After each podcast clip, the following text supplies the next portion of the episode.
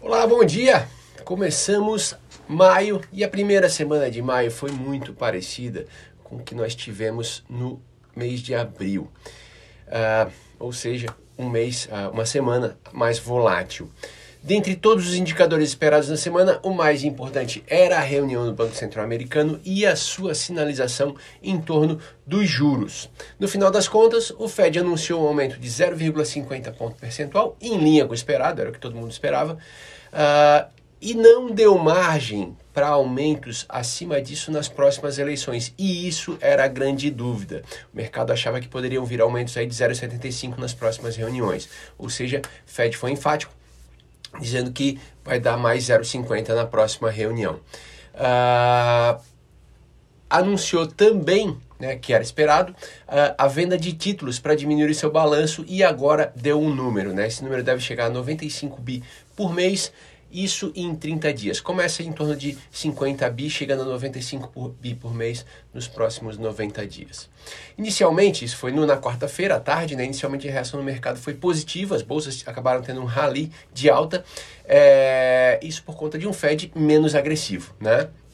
Mas na quinta, esse sentimento acabou se invertendo e uh, já que o mercado começou a enxergar essa posição do Fed como mais perigosa para a inflação no futuro, ou seja, mais inflação no futuro, mais juro por mais tempo. Com isso, as bolsas americanas tiveram perdas bem acentuadas na quinta-feira.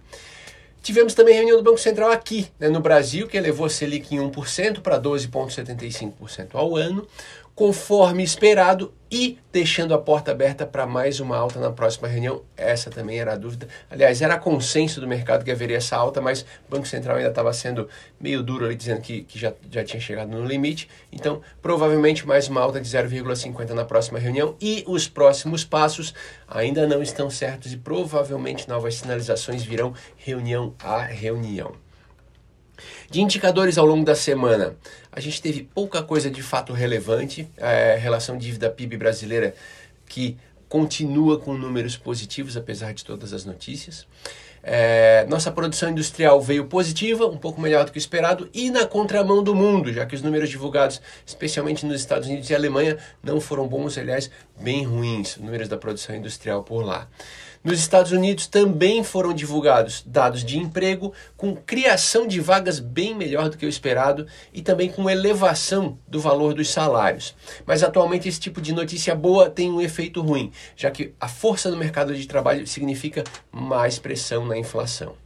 Sobre a guerra na Ucrânia, a primeira-dama dos Estados Unidos fez uma visita surpresa a Kiev ontem, no domingo. Bono Vox também de surpresa fez um show numa estação de metrô de Kiev, é, estação de metrô que agora vem servindo de abrigo. E o G7 anunciou que vai eliminar gradualmente as importações de petróleo russo. A expectativa é que isso ocorra até o fim do ano. E hoje, segunda-feira, é comemorado o Dia da Vitória contra os nazistas na Rússia e há expectativa de algum tipo de pronunciamento de Putin para essa próxima semana. Também não temos nenhum indicador muito relevante.